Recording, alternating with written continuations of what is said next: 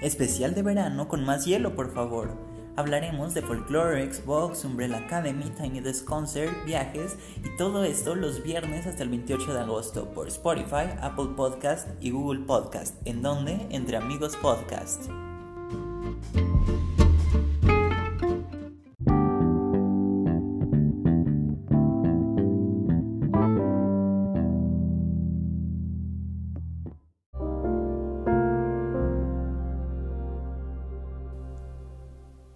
Hola, bienvenidos a Entre Amigos Podcast en un episodio más y es el episodio número 14. Mi nombre es Julio Cruz y el día de hoy vamos a estar hablando en este especial de verano sobre varias cosas. Eh, sabía que en algún punto tal vez iba a romper la regla de lo que sería el especial de verano, pero bueno, no importa. Eh, vamos a estar hablando sobre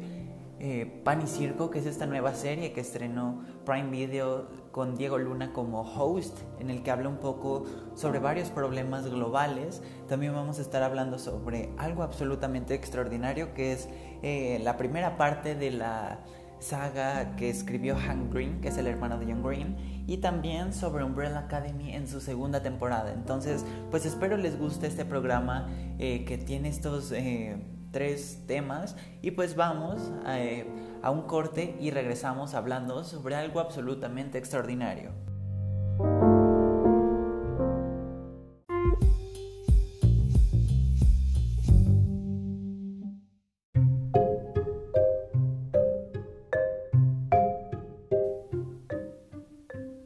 Hace unos meses, o bueno, realmente hace unas semanas, se estrenó el libro de, eh, Han Green llamado A Beautiful Foolish Endeavor, que básicamente es la segunda parte de algo absolutamente extraordinario o An Absolutely Remarkable Thing,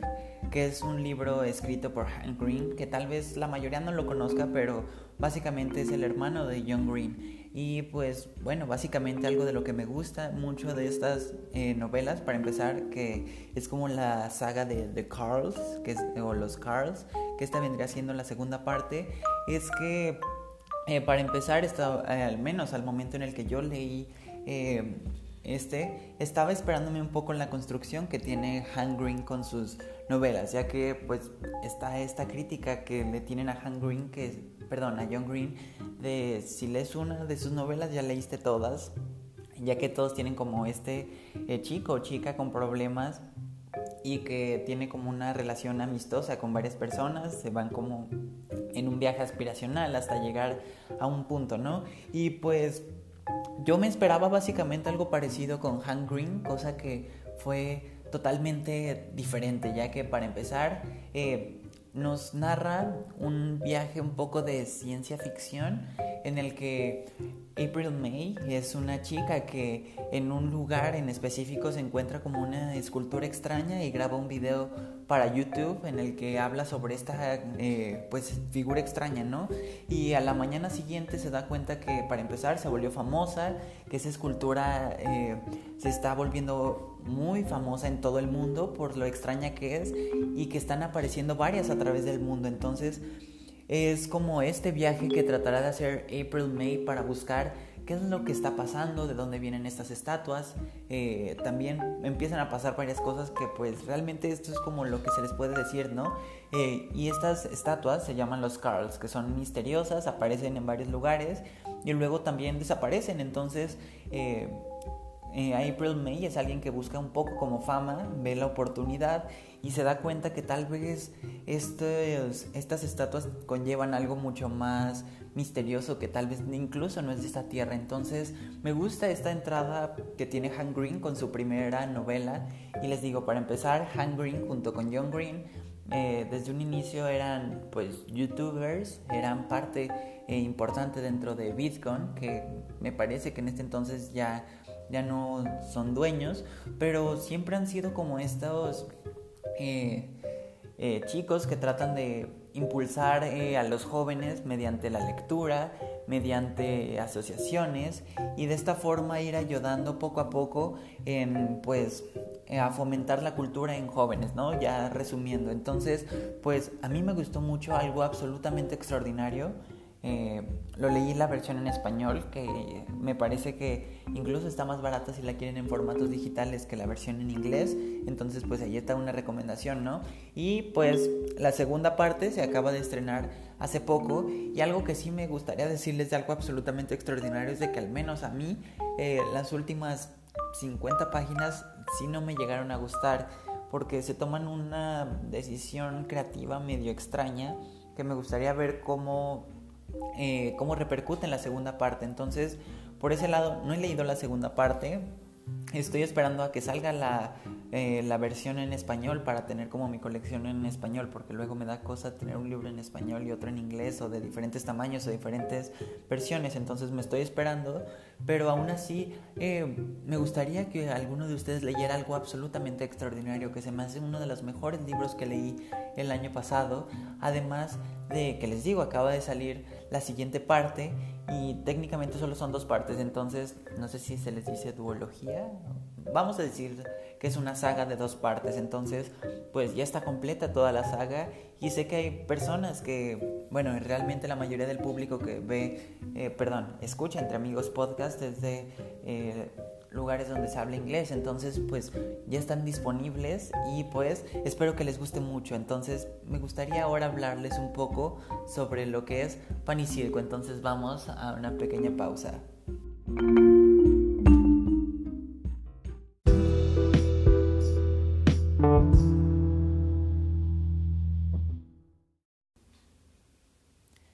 Y ahora toca momento de hablar sobre Pan y Circo, que es la nueva producción original de eh, Amazon Prime Video, que viene un poco a cambiar un poco las series que había estado estrenando Amazon de contenido original mexicano, ya que pareciera que está casi siguiendo los mismos pasos que Netflix en cuanto al contenido eh, nacional se refiere, ya que eh, básicamente tratan de hacer comedias románticas y sinceramente creo que el mercado mexicano da para muchas más cosas y entonces Pan y Circo, dentro de los primeros tres episodios que se estrenaron este fin de semana, me parece que logran eh, cambiar al menos un poco lo que se estaba viniendo. Y básicamente Pan y Circo podríamos decir que es como una mezcla un tanto extraña entre un programa talk show eh, con un podcast, ya que básicamente la premisa de Pan y Circo trata sobre eh, varios chefs que tratan de hacer como una comida muy especial para invitados especiales que estarán hablando sobre varios problemas globales. El primer episodio eh, trata sobre la pandemia que estamos padeciendo en este momento y se va también a la parte eh, de, pues, del feminismo, de la parte de la inmigración, de la parte de las drogas y así se va de episodio por episodio hablando de cosas por el estilo. El eh, primer episodio fue hecho enteramente en confinamiento y esto obviamente genera un poco de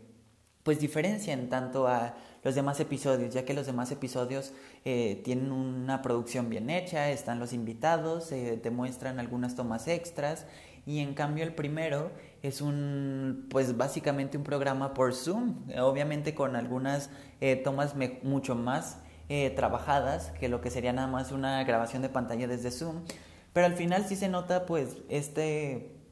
eh, pues este grabación en confinamiento, ¿no? Al menos lo que me gustó de esta es que tratan de hablar sobre las repercusiones que va a tener el confinamiento en el lado económico, en el lado ambiental,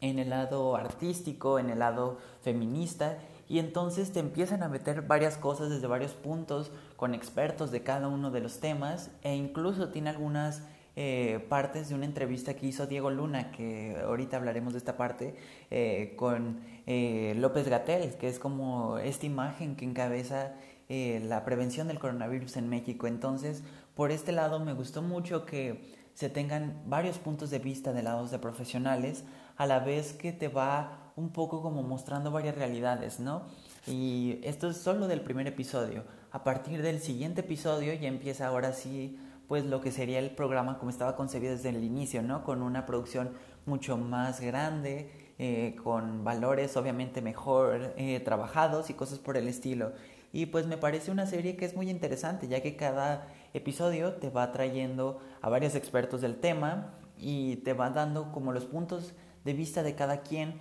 a la vez que pues Diego Luna, que es el host durante todos los episodios, va haciendo como más amena la conversación, ¿no? Que sí es como un poco gracioso algunos comentarios que hace y además pues como él dice,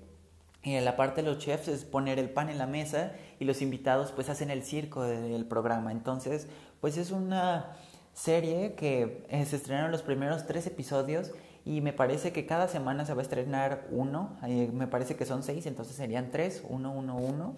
Y me parece que tan solo el regresar un poco a estos estrenos va a ser algo que me está interesando mucho en Amazon Prime Video, ya que, eh, por ejemplo, la siguiente temporada de The Voice va a seguir un paso similar, va a estrenar los primeros tres y luego se van a ir estrenando cada semana uno. Entonces me gusta el que se esté regresando un poco a esto que tal vez con Netflix se perdió y la competencia siguió pues este paso de Netflix de tener todo, cuando pues tal vez es interesante el volver como a este formato un poco que tomó también Game of Thrones o la serie de Luis Miguel, de estrenar un episodio por semana, ya que eso hace que la gente pueda eh, consumirlo mucho más lento un producto y que se mantenga en boca de todos más tiempo. Entonces, pues creo que es interesante tanto la manera en la que se está estrenando esta serie, al igual que lo que parece que van a ser la mayoría de series de Amazon, a la vez que eh, se nos tiene un producto nacional eh, por fin, que es un poco eh, diferente y que trata de proponer algo nuevo, ¿no? Me gustó esta idea que es como un talk show, pero no fue como, por ejemplo, cuando Netflix trató de hacer su show de Chelsea o lo que vendría siendo James Corden, Jimmy Fallon, y Helen y todos estos talk shows de Estados Unidos, sino que se trata de, para empezar, dar un mensaje eh, tratar de concientizar sobre varias cosas, a la vez que hace una fusión con la gastronomía increíble. Entonces, pues me gusta este, eh, esta parte también en la que se divide eh, pues el entremés, la primera parte, la segunda parte, y hasta que se corta el episodio, ¿no? Entonces, pues la recomendación de esta semana es ver los episodios de Pan y Circo, y me gustaría que me dijesen ustedes cuál es lo que más les gustó de esta serie. También algo que me gusta es eh, pues que Diego Luna, viniendo de producciones eh, americanas como lo son Star Wars, eh, decida venirse a México a grabar un programa como este, ¿no? Ya que, por ejemplo, artistas como Eugenio Derbez han tratado de hacer sus programas de Amazon que tal vez no han venido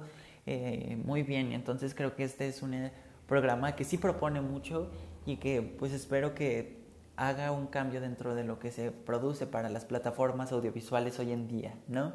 Y bueno, vamos a seguir hablando sobre series. Ahora vamos a hablar sobre la segunda temporada de The Umbrella Academy.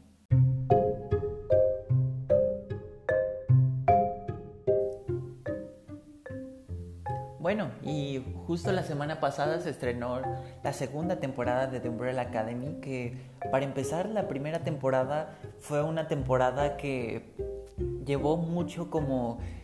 eh, pues esta emoción de que se iba a adaptar un cómic que es famoso, ya que eh, pues básicamente el escritor es de, me parece, de My Chemical Romance. Entonces a partir de esto, eh, que el cómic ya era popular, Netflix decide adaptarlo y pues resulta que la adaptación es muy exitosa, entonces deciden hacer esta segunda temporada, que para empezar una de las cosas que más me gusta es que es de época, entonces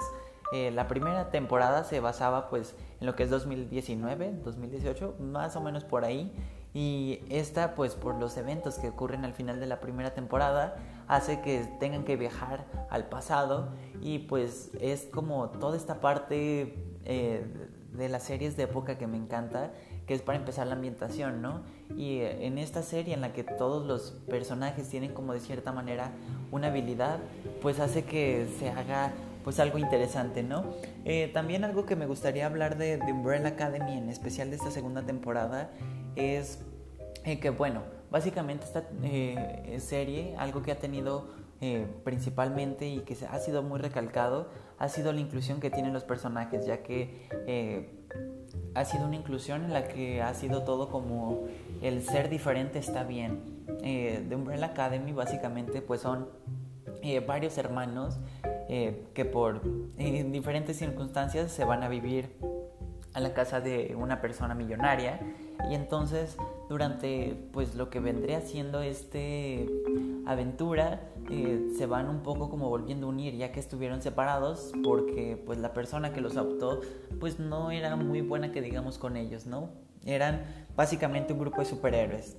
Y es un poco como estos eh, superhéroes que realmente no son muy buenos del todo, ya que no lo hacían por, eh, por vocación, sino que lo hacían más por encargo, pero a la vez eh, en parte te narran un poco pues esta tridimensionalidad de los personajes, ¿no? Además de que la diversidad de los personajes, ya que tenemos alguien asiático, tenemos alguien que es como, eh, pues de cierta manera, latino, tenemos a personas que representan a la comunidad afroamericana y de esta manera es como esta combinación de hermanos de diferentes etnias que es muy importante que en estas series ya haya esta clase de representación, ¿no? También tenemos el personaje eh, gay y así se van, eh, el personaje que es extraño físicamente y entonces creo que algo por lo que pegó Umbrella Academy, además de la historia, que sí es interesante, es que dio una, eh, de cierta manera,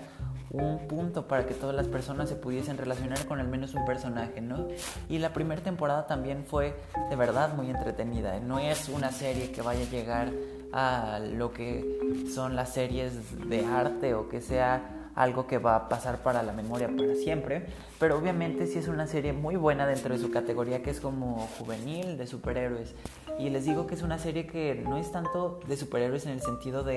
ellos son eh, los Avengers, sino que más bien trata de ver eh, los personajes a fondo, cosa que a veces las series de superhéroes o las películas también no logran hacer. Y también aquí desarrollaban a los villanos de una manera un poco extraña, pero lo terminaban haciendo. Entonces, pues en la segunda temporada básicamente mejora la primera y les digo que al menos a mi gusto al hacerla de boca incluso lo mejora. Yo nunca he leído los cómics y entonces no sé si esto es casi una adaptación tipo una serie de eventos desafortunados o eh, sí le están tomando eh, un poco más de libertades creativas. En caso de que haya sido así, se nota que al haber pegado mucho la primera temporada decidieron darle el presupuesto suficiente para haberse grabado con pues estas tomas tan increíbles que hay. Además de que tiene varios, eh, pues un soundtrack muy increíble, tiene varios covers de algunas canciones, por ejemplo de Bad Guy, y entonces creo que tiene algo interesante para todos. Es una serie que pasa muy rápido, es ligera y pues definitivamente no se debería de pasar de esta. Entonces, pues esta es la recomendación también para los usuarios de Netflix ver la segunda temporada de The Umbrella Academy.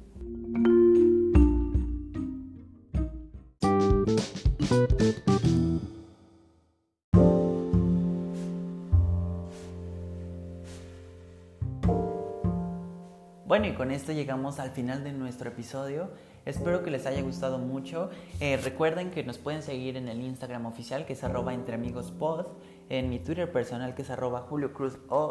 y que también por medio de estas redes pueden eh, hacernos preguntas, sugerir temas, incluso si quieren aparecer o darnos un tema en específico que quieren que hable con un invitado en especial o algo por el estilo, pues es por ahí, ¿no? Entonces, pues espero que les haya gustado mucho y nos escuchamos en el siguiente episodio.